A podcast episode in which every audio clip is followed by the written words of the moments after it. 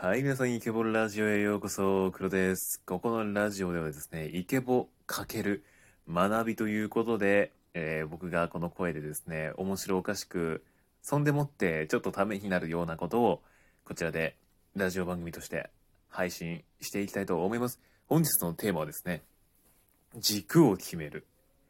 何をやるかよりもなぜやるかの重要性について、シチュエーションボイス風でお届けしたいと思います。それでは、行きましょ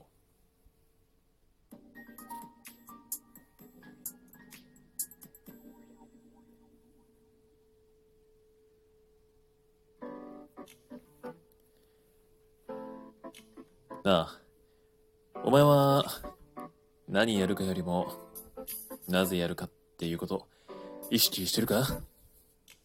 あんまりしてないか？軸を決めるって大事だぞ。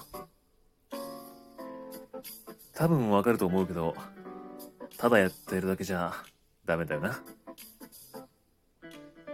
例え話するとすると、料理がわかりやすいんじゃないかな。料理したい。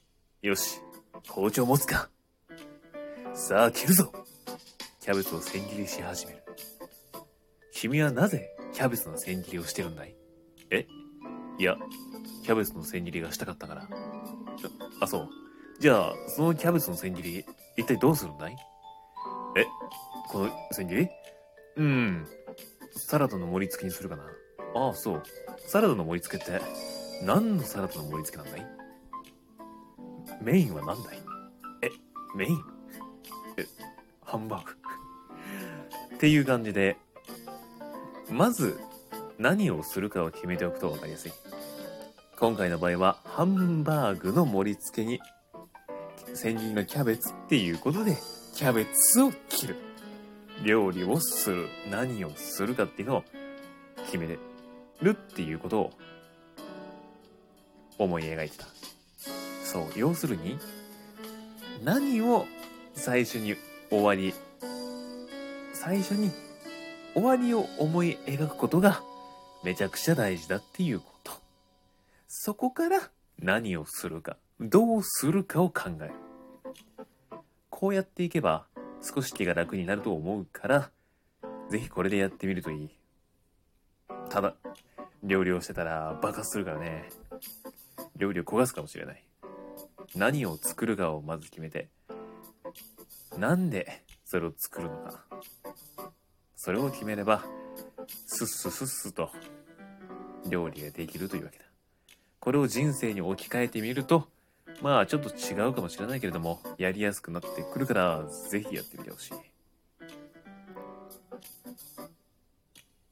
さあ、こんな感じで、イケボで学びをお届けしますので、これからもぜひよろしくお願いします。